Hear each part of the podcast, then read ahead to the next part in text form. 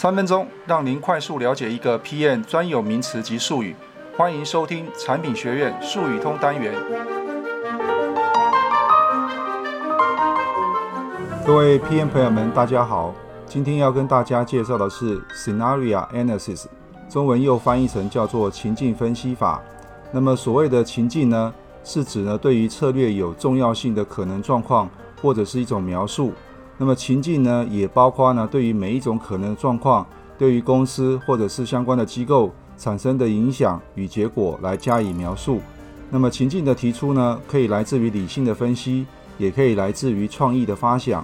那么情境分析法呢，则是指的是对未来市场状况的各种假设分析，目的呢是希望能够更明确地了解新产品在未来的市场当中可能的处境或者是变化。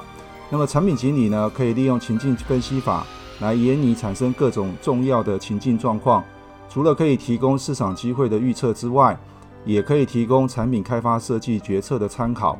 那么以上呢，是今天针对 Scenario Analysis 情境分析法的解说。